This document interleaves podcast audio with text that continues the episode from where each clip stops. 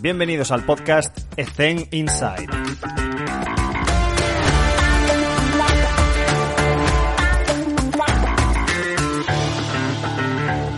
Muy buenas a todos y bienvenidos un día más a Ethen Inside. En esta ocasión estamos con Víctor Pérez. Víctor, ¿cómo estás? ¿Cómo te encuentras?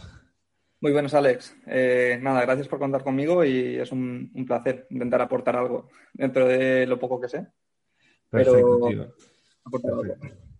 Estamos encantados de tenerte con nosotros, Víctor. Eh, la pregunta inicial siempre es igual, que nos expliques un poco cómo es tu contexto del día a día para saber qué funciones desempeñas y, cuál es el contexto en el que te encuentras.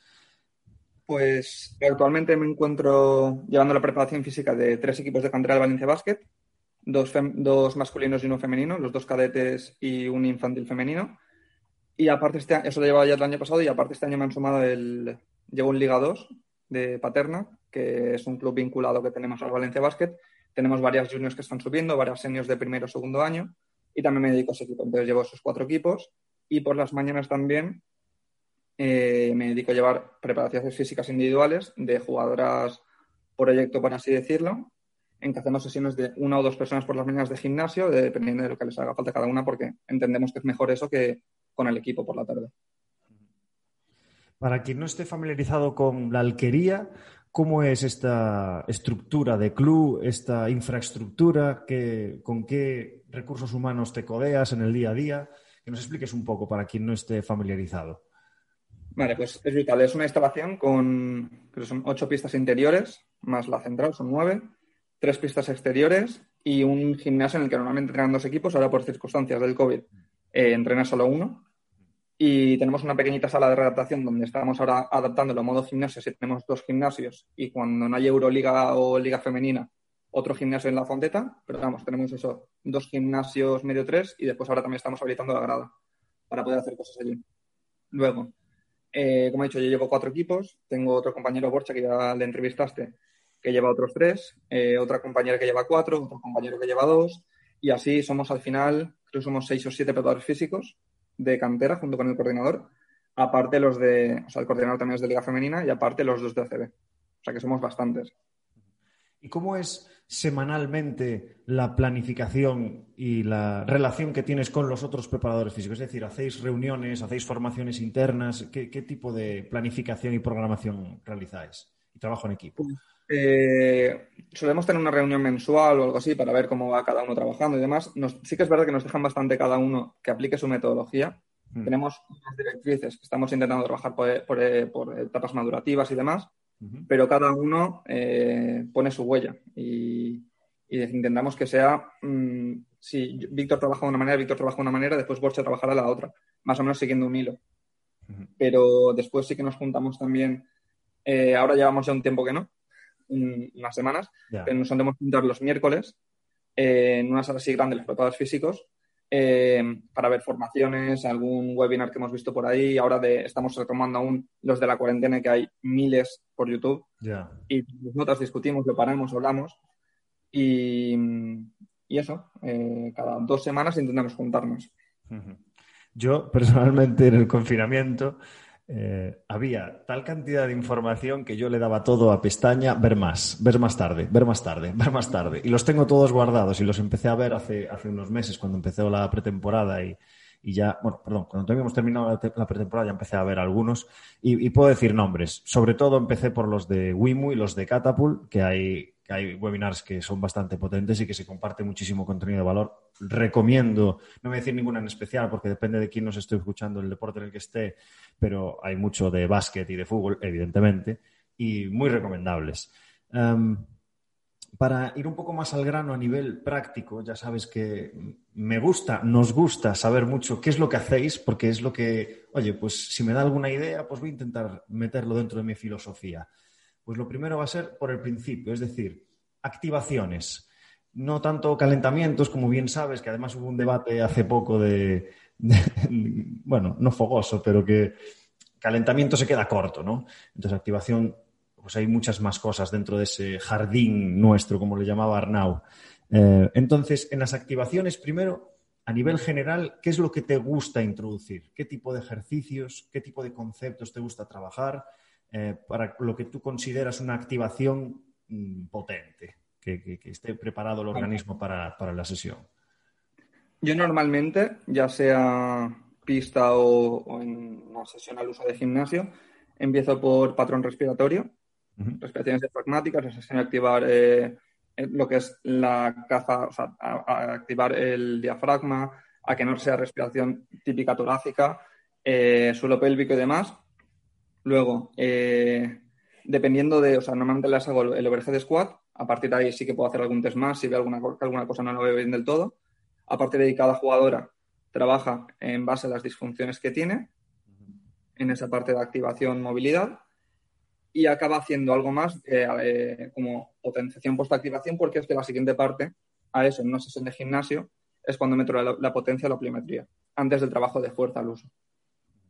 El trabajo de potencial eh, posactivación, ¿lo metes eh, con autocargas o lo metes con cargas o lo individualizas?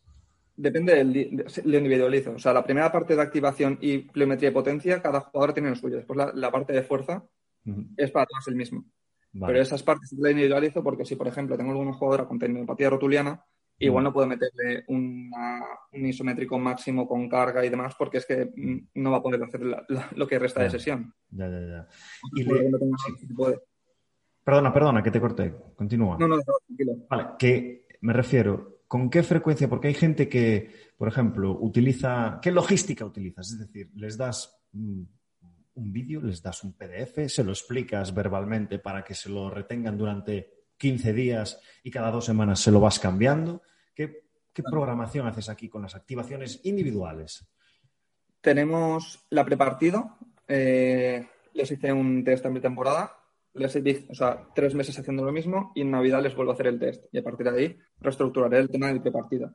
Hmm. También, si hay alguna lesión entre medias, obviamente se cambia enseguida.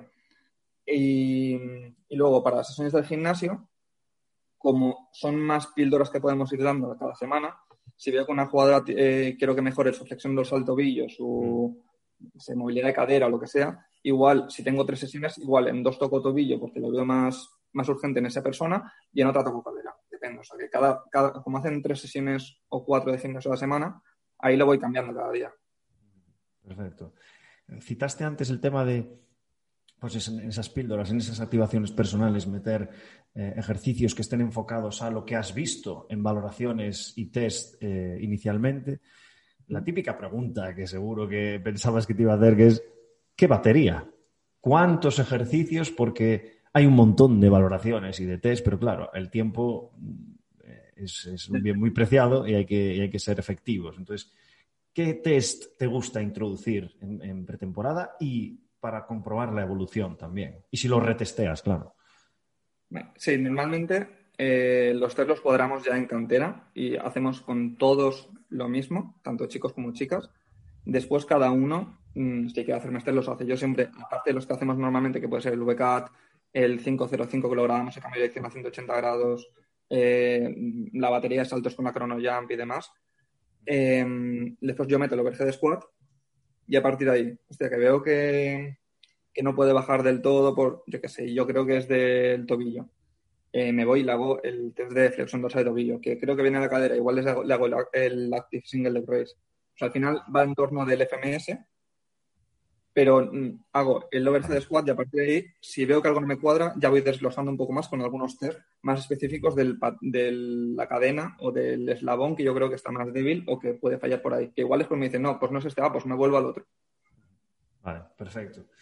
Eh, esto está muy frecuente, eh, está muy reciente, perdón, en las, en las entrevistas que tuvimos con Roger y Antonio en cuanto a los aparatajes que utilizamos en nuestro día a día en el gimnasio y salió el tema del Velocity Based Training. Pero realmente me gustaría saber qué aparataje utilizas, si es que lo utilizas, eh, y también saber si estás siempre tú solo, porque Roger decía muy bien, o entrenamos o valoramos.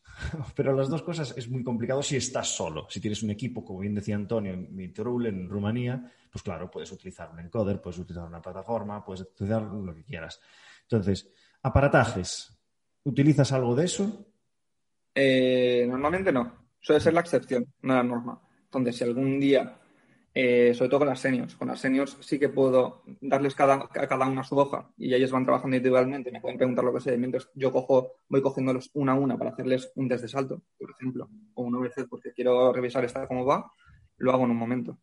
Pero en cantera yo sé que se complica la cosa, porque una vez intenté hacerlo, es uno de esos errores que cometes de, vale, os dejo aquí trabajando, está el trabajo en la pizarra, me vais preguntando, mientras me quedo con esta haciendo el salto, desastre total.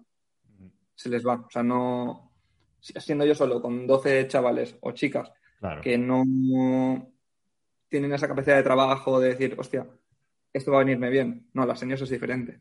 Mm. Pero no, no. O sea, eso es la, excepción. El encoder lo he metido, creo, una o dos veces, la plataforma una o dos veces y ya está. Porque estando yo solo no me da para más. Cuando estás solo es, complicadísimo. O entrenas o valoras, está clarísimo. Eh, yéndonos ya hacia el gimnasio, eh, me gustaría saber, porque hay gente que tiene, por ejemplo, lo explicó Robert Tejero, eh, que tiene pues, diferentes agrupaciones de, claro, estamos hablando de cuando ha estado en equipos de fútbol donde estaba él solo con 25 jugadores, pues claro, al final lo que se convierte en un problema es en, cómo gestionar ese grupo eh, a nivel, porque claro, tú quieres individualizar, pero es imposible con 25 personas en el mismo. Entonces, me gustaría saber a nivel de diseño de, y agrupación de sesión, ¿cómo, ¿cómo, lo estructuras? ¿Lo estructuras por circuitos? ¿Lo estructuras, pues, yo qué sé, la activación grupal es para todas igual y después individualizas? Estoy hablando en femenino, pero sí, sí, sí, no masculino. Digo de los dos, así que sí, sobre todo me centro más en las seniors.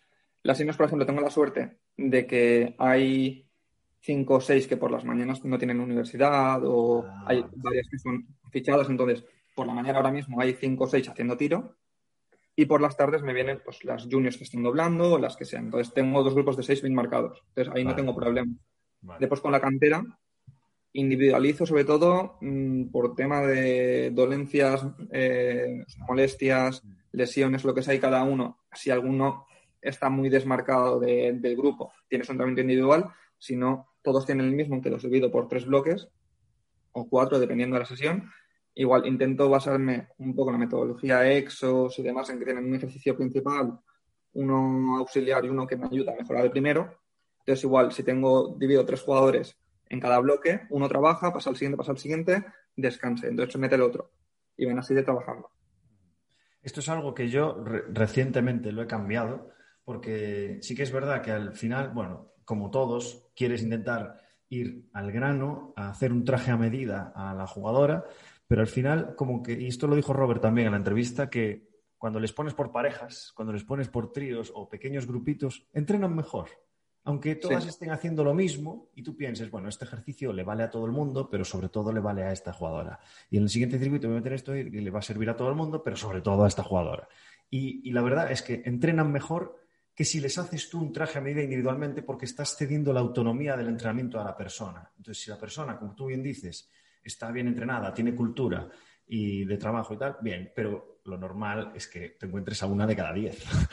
Entonces, sí que veo interesante esas agrupaciones y porque, porque va a mejorar el, nivel de intensidad de la sesión. Eso no sé si te habrá pasado. Sí, sí, sí. Yo suelen ser tríos o cuartetos. El año pasado sí que, sí que tenía menos carga de trabajo yo, porque en vez de cuatro equipos tenía solo tres de cantera. Sí. y las mañanas las tenía libres, por tanto sí que me dedicaba igual pues, a cada, hoja para cada jugador del cadete, que son cadetes, les hacía una hoja para cada uno. Al final vi que era una pérdida de tiempo, claro. porque si me pegaba yo el curro de estar no sé cuánto tiempo por la mañana haciendo cada uno su, plan de entrenamiento, vale, el otro día hicimos esto, hoy vamos a hacer esto con este jugador, porque igual el fin de en vez de jugar un partido, juega dos pero llegaba la sesión de entrenamiento y uno perdía la hoja inexplicablemente, otro se juntaba con otro a hablar, no acababa la sesión, es que a mí no me ha dado tiempo, es que a mí no sé qué, digo, se está puesto para que os dé tiempo de sobra. Pues mira, esas cosas que pasan con los niños. Tengo apuntado aquí, me gustaría que me dieras tu, opinión en cuanto a la diferencia del entrenamiento eh, masculino versus femenino. Y no tanto a nivel fisiológico, bueno, si quieres puedes comentarme algo porque ya, ya ha aparecido, eh, sobre todo chicas que han hablado largo y tendido sobre, sobre el control de la menstruación y, cómo los niveles de progesterona afectan a, a, esa semana en la que, bueno, hormonalmente pues tienes un tope, un techo hormonal que, pues, que tienes que lidiar con él. Pero bueno, que realmente es preguntar qué tal estás, como le preguntarías a cualquier otra persona. Pero más a nivel pues gestión de grupo quizás o, tipos de ejercicios, las diferencias que tú ves eh, entre entrenar chicos y entrenar chicas. Pues, eh, bueno, a nivel fisiológico, sí que cuando se acerca una competición, por ejemplo, el año pasado, con la minicopa sí que lo hicimos, de uno o dos meses antes ver cómo iba el ciclo menstrual de cada jugadora, por tal de llevarlo mejor de cara a esa competición importante, eh, pero el resto de temporada no lo hice. Igual que ahora este año, hasta entonces, hasta ahora no he controlado nada de las infantiles porque también hay algunas que no la tienen, otras muy irregular, es una locura llevarlo. Mm. Eh, después, en cuanto a diferencias entre chicos y chicas, llevo cadetes de primera infantil de segundo. Eh, las chicas cogen mucho mejor los ejercicios, les pido hacer una bisagra de cadera, un peso muerto mucho más fácil, con los chicos me toca ir mucho más despacio, que también que siempre pensamos del desarrollo a largo plazo, pero sí que es verdad que cuando planteo algún ejercicio que puede ser algo más complicado o de conciencia corporal, las chicas lo hacen mucho mejor, no sé si por ganas o porque pueden o por qué, que los chicos que igual tengo algún cadete de segundo que aún no me hace bien una bisagra de cadera y todos los días trabajamos la pica, vale, toca el culo en la pared, mírate al espejo, todo. Lo hace bien, igual a los dos meses se lo ha olvidado otra vez. Entonces, las diferencias es eso, que con las chicas, a pesar de ser más jóvenes, puedo avanzar más, que con los chicos o con los chicos tener más calma y decir, vale, sois muy brutos porque siempre intentáis hacer las cosas mal y coger más peso, pero es que esto es muy poco, es muy poco peso. Digo, ya, pero es que aquí lo que quiero es que tu cuerpo no se mueva y que seas capaz de mover este igual en un chop o en un lift o lo que sea, me, levantan todo el peso compensando por todas partes. Lo que quiero es que seas estable y que puedas levantar esto y bajarlo sin tú inmutarte. Y las chicas se lo cogen mucho mejor.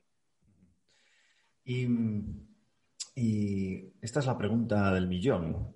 En cantera, ¿con qué problemas? O sea, imagínate, cuando, cuando empiezas con un equipo juvenil o incluso cadete, por primera vez, ¿con qué déficit te encuentras, y el típico pensamiento de, Dios mío, eh, tienes 15 años y no sabes hacer una flexión, no sabes hacer una bisagra de cadera, no sabes hacer una sentadilla?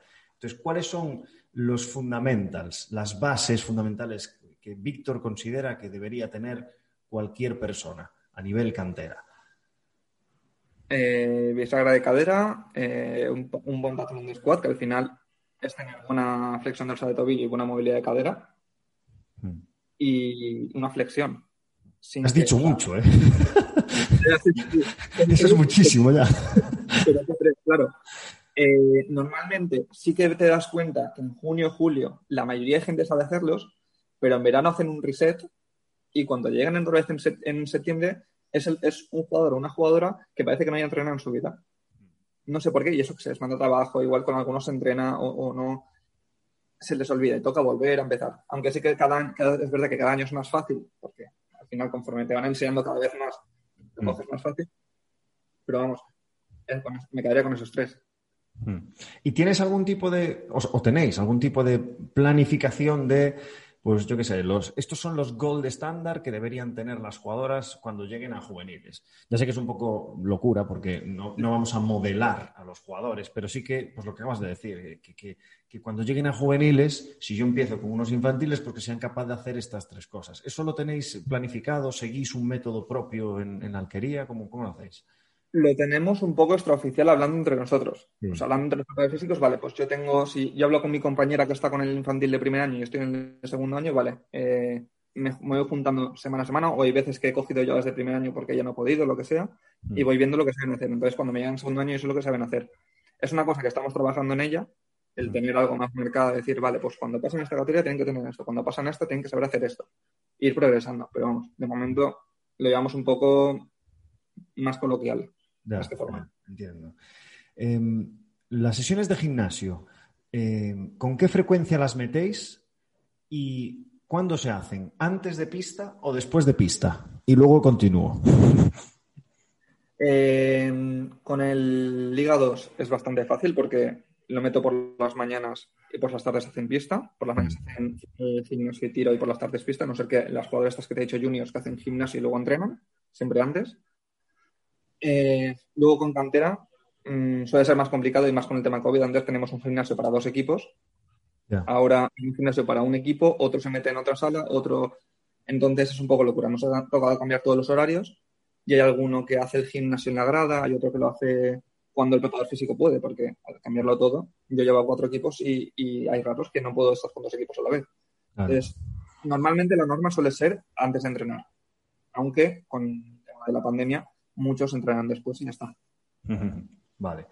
Y luego, adaptaciones a pista, em, ¿qué tipo de... A ver, pongo un ejemplo mío. Yo intento siempre que haya durante la semana, que haya un ejercicio que, o un par de ejercicios que sean más enfocados a socio, socioafectivo, estructura socioafectiva. Eh, luego intento también agrupar por circuitos para que los entrenadores puedan entrar y que, bueno, como decía bien Antonio, que cuando el entrenador está implícito en el ejercicio, la frecuencia cardíaca de las jugadoras sube. y que no tenerlo ahí como un maniquí. Entonces, eso intento hacerlo mediante circuitos, donde hay una estación y una o dos estaciones que me interesan a mí y una tercera estación que le puede interesar al entrenador introducir en el calentamiento. Y de esa manera, pues estamos todos en la misma, en la misma sesión desde el principio, ¿no? No, no tanto, venga, calienta y luego entro yo. Intentar romper un poco con eso. Y luego, pues intentar meter ejercicios de, cambios de dirección, eh, ejercicios que están relacionados con los sistemas.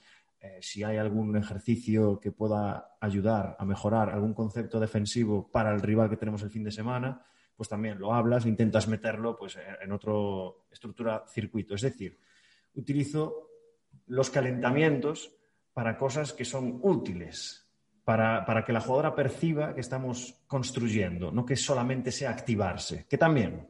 Entonces, después de este rollo, para que te he dejado pensar un poco, ¿cuáles son esas estructuras que a ti te gusta meter en las adaptaciones de pista desde el minuto cero, en el momento de, venga, Víctor, empiezas tú? Vale. Eh, a ver, esto solo se me da realmente en el Liga 2, porque cantera hay ocho pistas en solo gimnasio, solo desempeñas función gimnasio. No, digo, hay ocho pistas y normalmente teníamos dos sesiones de gimnasio con cada equipo y una de pista, pero con esto de la pandemia, que unos, equipos salen antes para no cruzarse con otros y todo mm. esto, ya no hay pista para hacer el físico, entonces lo hago en la grada en la grada que puedo meter, sí que puedo, o sea, hay un espacio, un pasillo donde puedo meter sprints, cambios de dirección y demás, y es el día que meto más pliometría, igual con la cantera, mm. Para el día que estoy en gimnasio aprovechar más el gimnasio. Luego, con el Liga sí que hemos hecho esto que tú dices de ayer mismo, justo por ejemplo, em, teníamos las 13 jugadoras, eh, estoy calentando con 6 mientras 6 están haciendo parte su calentamiento individual, estas 6 cuando digo ya, Salen corriendo, el entrenador marca un sistema y ellas tienen que hacer el 5 por 0, mientras las otras entran en pista, calientan un poco conmigo, otras vuelven. Esto sí que lo hemos hecho con el Liga 2.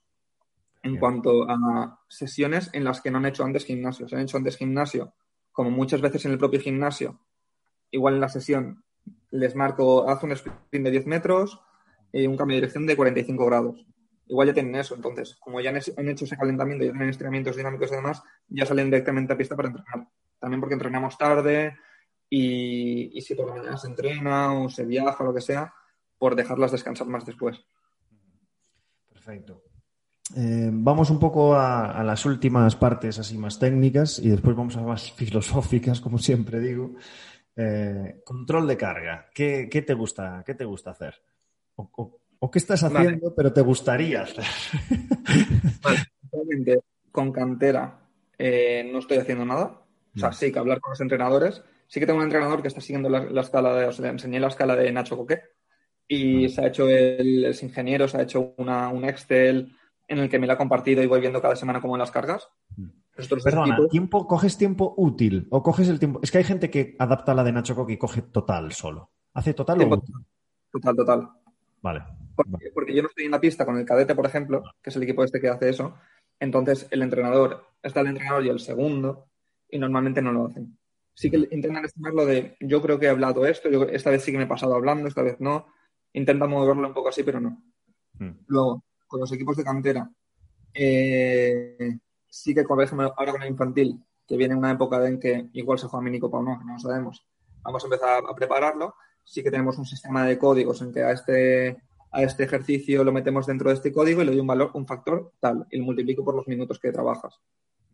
Y luego con el Liga. Un ejemplo ahí, rápido, Víctor, para que la gente se haga una idea de los códigos. Un ejemplo solo. Vale, un ejemplo sería, por ejemplo, eh, un código V, es velocidad, pues igual es un ejercicio de superioridades de 2 contra 1. a todo el campo. Hmm. Y eso, se lo por ejemplo, lo puedes, esto lo puedes meter en un match day menos 3. Sí, sí, sí, claro. Y le das un, un, un factor de carga 5, por ejemplo. El 6 es el más alto, que es el juego real, que sería hacer 5x5 o 4x4 en pista a todo el campo. Un factor 5 sería eso si has hecho ese ejercicio durante 8 minutos de tiempo total o tiempo útil, lo que sea. multiplicas 5, por 8, te da una, unidad arbitraria de 40. Luego al final te da un sumatorio y tienes una carga subjetiva de lo que ha sido esa sesión. Y con eso vamos jugando un poco. Son unos códigos un poco inventados que después cada uno, o también he hecho una especie de semáforo en que si está verde aflojamos, si está ámbar es una sesión al uso, si está rojo pues es una sesión que quiero que sea bastante más dura y el entrenador ya se va, se va guiando un poco por eso. También yo marcándole el rojo, tiene que tener esta parte de activación, esta parte principal, esta parte de vuelta a la, calma, y a partir de ahí ya les dejo crear yo a ellos, porque al final son los que saben más de baloncesto que yo. Mm, vale. Sin ánimo de crear polémica, ¿cómo llevas esto de los códigos con eh, la comunicación con el entrenador y al final, qué es lo que hace el entrenador? ¿Sabes? Porque al final nosotros le, le proponemos, oye, lo ideal es hacer esto, y al final, ¿qué es lo que hace? ¿Sabes? ¿Cuál es tu experiencia? Sí, sí, sí. Pues yo no hacía nada y fue el propio entrenador el que me propuso, oye, tal, Víctor, podríamos hacer esto. Y digo, mira, no, esperaba yo que, tú quisieses hacer eso. Entonces, como él me lo propuso, yo se lo hice, lo vamos actualizando semana a semana. Yo entiendo que él lo sigue. Sí que alguna vez me ha dicho, oye, Víctor, esta, esta vez me he pasado porque me han puesto los nervios o porque el, el partido anterior ha pasado esto y les he dado una buena paliza. Mañana, ojo con ellos. digo, vale, pero en el momento al proponerlo él, claro, al proponerlo él, sí que quiere seguirlo. Hmm. Y luego, con el Liga 2, lo que hacemos es, eh, he usado alguna vez Polar Team, uso RP como tal, no, es que es hablar con ellas. Como las veo todos los días, hmm. incluso sábados, domingos. Oye, ¿cómo vas? Oye, ¿cómo estás? Eh, estoy así, estoy así. Eh, vale, hablo con el entrenador. Mira, pasa esto. Ahora sí que igual que hay esta Quanter y demás, sí que estoy buscando alguna aplicación para Android, porque para ellos hay muchas, por ejemplo, Polar Team. Puedo usar solo alguna vez porque no tengo una tablet eh, iOS, tengo una Android. Entonces, depende, con la Android puedo poner para una persona, entonces para la jugadora que me interesa. Y luego eh, he encontrado una aplicación que se llama MindPro, que estoy intentando usarla, que es para que me digan también cuánto duermen, la calidad del sueño, cómo creen que ha sido, cómo de cansadas están, para que me digan eso. O sea, una manera tener por no ir, tener que ir por WhatsApp, porque al final es más engorroso para ellas también. Sí, sí, sí. No la conocía esta aplicación, así que, así que genial, que sale, salen siempre cosas nuevas. Yo tengo, no, no por, bueno, lo voy a decir directamente, yo estaba utilizando Quanter y dejé de utilizarlo no por la aplicación, sino porque las jugadoras se olvidaban de, de, de bueno, hacía un wellness diario todos los días y el RP después de las sesiones de carga, los de shoot arounds y todos estos no. claro, es que ¿de qué me sirve llevar el control si de 10 jugadores, de 11 jugadoras, pues 4 se olvidan? Claro, es que se, derrumba toda la toma de datos. Pero es lo que dices tú, sí que te ayuda mucho a, que la gente deje observar, que tenga una plataforma, la que sea, para que te pueda dar su opinión y luego ir allí y decirle, oye, ¿qué, pasa? ¿Que has dormido mal? Ah, pues el que niño me dio mucho la tabarra ayer, una jugadora que tiene un niño de un año y medio o algo así. Entonces, claro, bueno, pero es eso. Al final es hablar con la jugadora y ver las sensaciones subjetivas que tiene para ir adaptándose y ya está. Eh, otro, otro, sistema que usaba yo era con otro equipo, eh, el sistema de multas. El que, el que o la que no me envía el RP, igual es un euro. O sea, hay un, hay un protocolo de multas establecidas. Vale, si se me olvida el RP es un euro. Si se me olvida el RP el día de partido son dos euros y se va sumando y al final hay un bote. Ahora, esto actualmente ya no lo hago. Pues en cantera no voy a ¿Cuántas cenas hicisteis? Una, una, muy grande para todos a final de año. Esto fue con un equipo masculino el año pasado. ¿Es equipo masculino? Sí, con un equipo masculino el año pasado, sí. Buah, yo este, yo este sistema de multas nunca lo he implementado en femenino, no sé qué puede pasar. Yo tampoco. si alguien tiene, si alguien está escuchando y tiene alguna experiencia, por favor que me mande un mensaje por Twitter, porque me gustaría saber qué es lo que ha pasado. Yo eh, era un euro, que es una tontería, Pero euro euro al final me decía, hostia, este mes me tengo que pagar 10 euros de por el RP. Y digo, pues aplícate. Y yo todos los días, al acabar el entrenamiento, que cuando sabía que entraban en la ducha, RP, lo ponía por WhatsApp. Cuando salían de la ducha, lo leían. Entonces, esa media hora era casi real. Hmm. Algo teníamos ahí. Pero aún así se olvidaban. Qué bueno, qué bueno. Pero por lo repercute en algo bueno para nosotros para la cena. ¿Cómo, cómo? Perdona que no te escuché eso. Repercute en algo bueno para nosotros. Ah, el que se olviden de eso. Una buena merendola, eso seguro. Em, Víctor, em, es una pregunta que, está muy relacionada con la última que hago siempre, que es, durante todos estos años, ¿qué has cambiado a nivel de filosofía de entrenamiento? Si echas la vista atrás y ves las cosas que hacías antes, hay mucho cambio. ¿Has cambiado tu filosofía, tu metodología de entrenamiento? Mm, muchísimo. Eh, a ver, yo empecé la preparación física realmente hace dos años. Yo tengo ahora 25, cuando acabo la carrera hago el máster y me meto ya. Entonces hace dos años empecé y me acuerdo toda la temporada esa no había ningún tipo de activación ni nada similar. Sí que, sí que esa primera temporada fue el Campeonato de España cadete y sí que cerca de eso empecé a hacer algo con, con ese equipo cadete femenino pero durante todo el año era eh, toca físico a piñón, a piñón en el gimnasio, a piñón tal. Y el no valorar, el hacer esto porque yo creo esto sin realmente medirlo de alguna manera. hemos hecho, he hecho burradas por eso. Ahora sí que intento darle todo un sentido y decir, vale, voy a hacer esto por esto. No porque sí, no porque me apetezca o porque mm, mm, quiera, o sea, no por mi propio ego voy a hacer algo, sino voy a hacer lo que, lo que realmente necesita el jugador o la jugadora. Siempre justificar.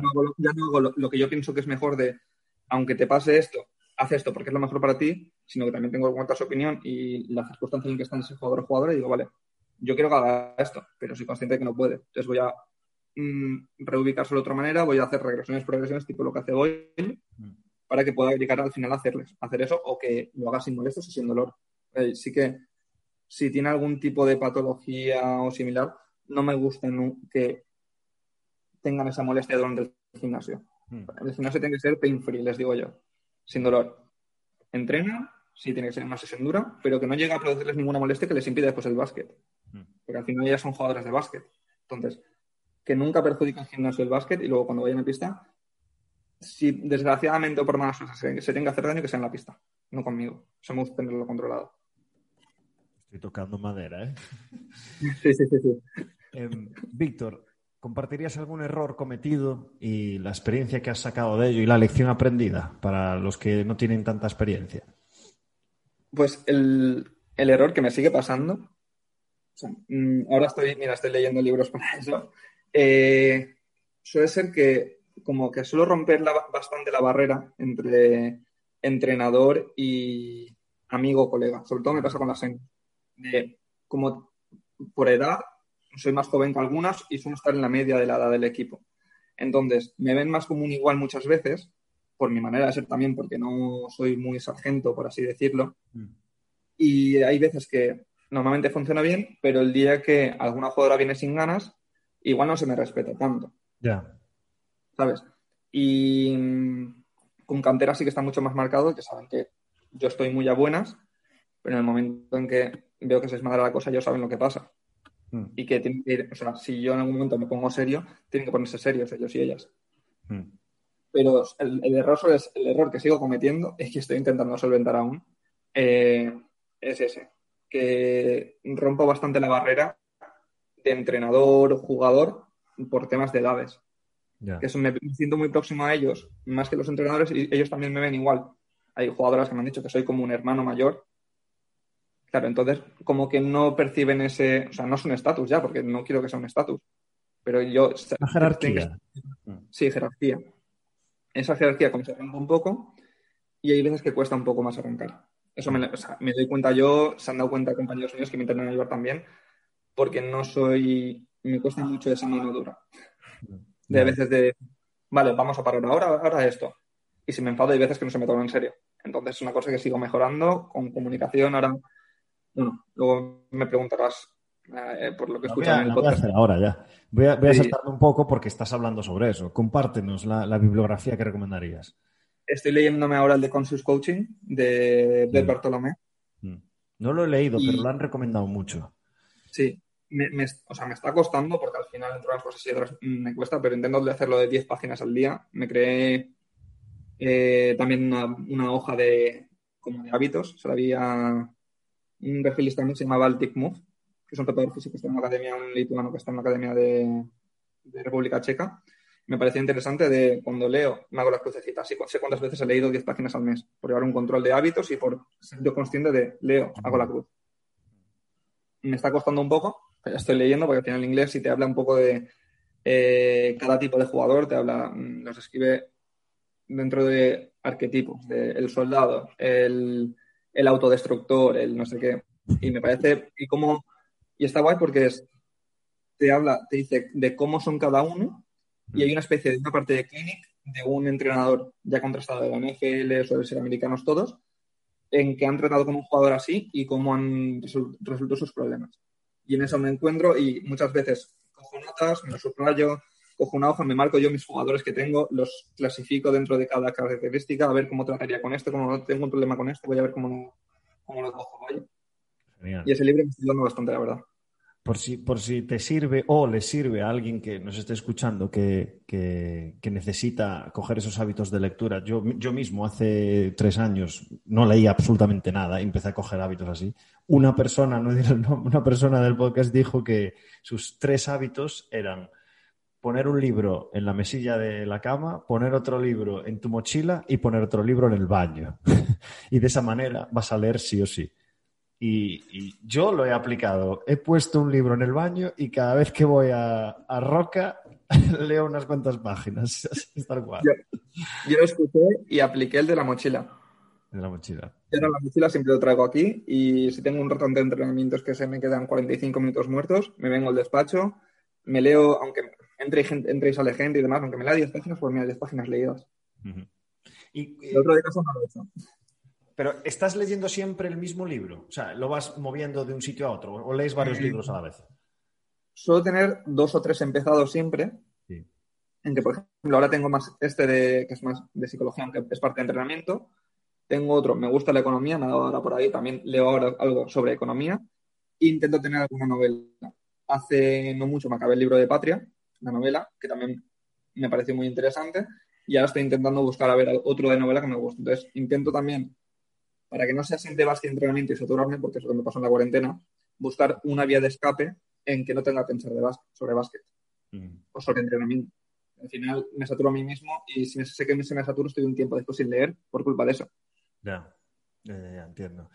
Genial. Em, antes de la última pregunta, me gustaría eh, dar que me des tu opinión en cuanto a, bueno, hace nada en Twitter mandé un formulario de Google para que la gente compartiese de forma totalmente anónima, os prometo, no sé quién ha puesto nada, eh, de los sueldos, de en qué equipo estás, en qué club estás, en qué, en qué categoría, cuánto, si tienes un side job para complementarlo.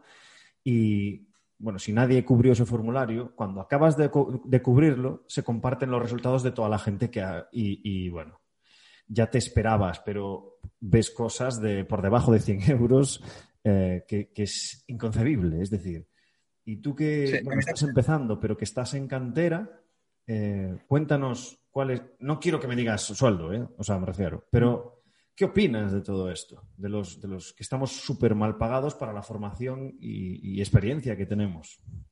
Pues más que. es que lo comenté con un compañero porque los dos contestamos más que lo que cobramos actualmente, que también, me sorprendió muchas veces eh, la pregunta que había sobre ¿qué crees que deberías cobrar? Ah. Y había gente que ¿en qué crees que deberías cobrar? Ponía 600 euros aún. Digo, ¿cómo vamos a, no sabemos las condiciones. Ya, dos días, ¿sabes? Ya, ya, ya.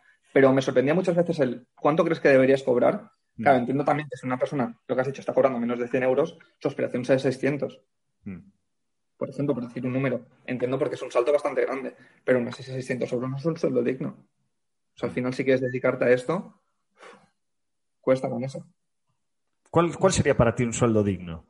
Estando full time, eh, eh, eh, como estás ahora, o sea, me formo para ser el mejor, la mejor versión de mí mismo cumpliendo estas funciones. ¿Cuál sería un sueldo digno?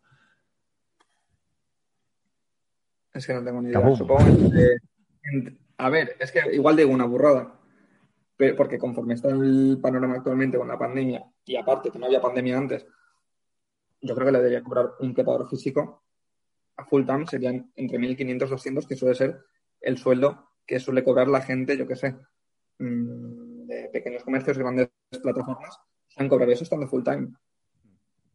Nosotros también estamos... Es ¿Eh? que mi opinión es, si eres licenciado o graduado, mínimo por convenio. Mínimo.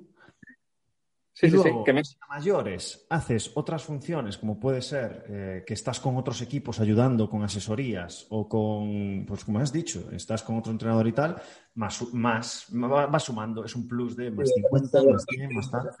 Pero, pero si, quieres que esté full time, mínimo, págame por convenio. Y luego, esto es inviable, pero en función de la formación que tienes, reglada o no reglada, y la experiencia que tienes, pues ir sumando. Pero mínimo convenio. Creo que es, lo más sensato. ¿Qué pasa? Que hay muchísima gente que está dispuesto a hacer tu trabajo, incluso más horas, por menos dinero. Y ahí es donde se devalúa nuestra profesión.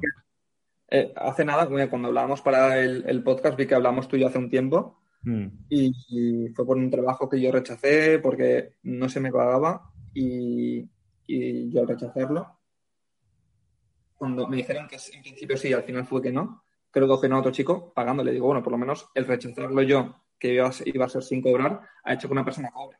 Pero no son maneras de empezar así. Ya, ya, ya. Bueno, has puesto tu granito de arena ahí para cambiar la situación.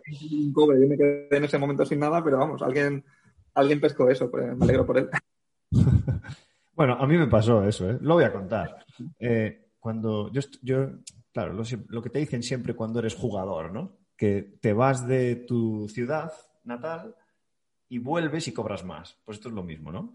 Eh, aplicado al preparador físico. Yo estaba cobrando, eh, creo que estaba cobrando 500 euros al mes en el Uniferrol y, esto es graciosísimo porque el presidente, que me llevaba muy bien con él, me dijo, oye, que estamos, cuando ya me marchaba a Salamanca, me dijo, oye, que estamos buscando a una persona para sustituir y tal, pero tengo que pagarle mil euros porque tengo que traerlo de allí.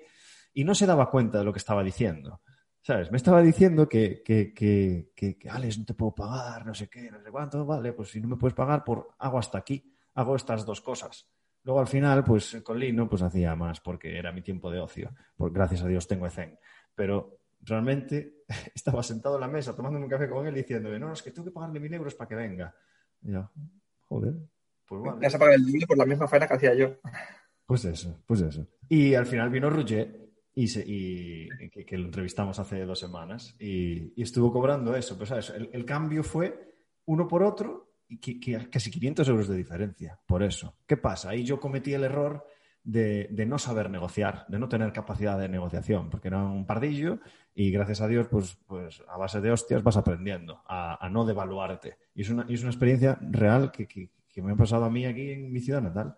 Y ahora, claro, ahora por supuesto que, bueno, ya estoy en otra posición, ¿no? Pero por supuesto que rechazaría eh, esos, esos 500 euros, no, no tiene sentido. Yo, he tenido, bueno, eh, como creo que la mayoría del gremio, trabajos en negro, trabajos en que luego no sé cuántas horas y tengo un contrato de seis horas semanales. No sé ni las que estoy haciendo. Ya, ya, ya, ya. Porque una, eso, eso, eso, es muy gracioso, porque te dicen, no, te pagamos esto, pero solo a media jornada. ¿Pero qué, pero qué media jornada? si hago media jornada, tengo que venir dos días solo para, por todo el trabajo que, me, lleva. Y siempre pienso, nadie, nadie piensa nunca en el, o sea, tienen en cuenta el tiempo que estamos con los chavales o con las chicas o con quien sea, pero no se tiene en cuenta, en cuenta el tiempo de preparación de las, de las sesiones, que lleva su tiempo, que si quieres hacerlo individualizado o mm, medianamente individualizado, te lleva un tiempo hacer 12 entrenamientos diferentes hmm. a las jugadoras. Hmm. Y eso nadie lo tiene en cuenta nunca. Hmm. No es un trabajo de oficina en que llegas, te sientas y empiezas. Es algo que te preparas en casa antes. Exacto, exacto. Muy bien, Víctor. Eh, te voy a hacer una pregunta que es un poco estúpida porque hace cinco años solo, pero bueno. Eh, Víctor, ¿qué consejo le darías al Víctor de 20 años? No hace tanto. no, no sé, es que. Em, que siga con, los, con la idea que lleva. yo a los 21 me fui de a eh, aprendí bastante de básquet en Lituania, luego me fui a formarme a, a Barcelona, al Master Retam, con Tony Caparrós también aprendí mucho y con, bueno, con todos los compañeros en general, que también, están algunos ligados y demás, que siga esos pasos. Después que los primeros, que el primer año en Valencia, en cuesta de mm, encontrar un suelo digno, estuvo un tiempo que estaba sin equipo, al final me llegaron los equipos en septiembre porque nadie había encontrado una de me cogieron a mí que no tenía experiencia. Y que después siga porque al final apareció Valencia, no sé cómo. y aquí me quedé. O sea que, al Víctor de 20 años que siga por el camino que va y, formándose tanto curricularmente como extracurricular, porque aparte he hecho más formaciones por gusto y, que siga trabajando. Genial, genial, Víctor. Pues nada más, eh, Víctor, muchísimas gracias por tu tiempo eh, y, por, y por contestar tan rápido que hay gente que se me, se me, resiste ahí, tengo que, tengo que enviarle mucho mensaje, pero respondiste enseguida, se agradece y lo que digo siempre, que, que te deseo muchísimo, muchísimo éxito en lo profesional, pero sobre todo en lo personal, que te vaya muy bien, ¿vale? Así que muchísimas gracias, Víctor. Igualmente, Alex, muchas gracias.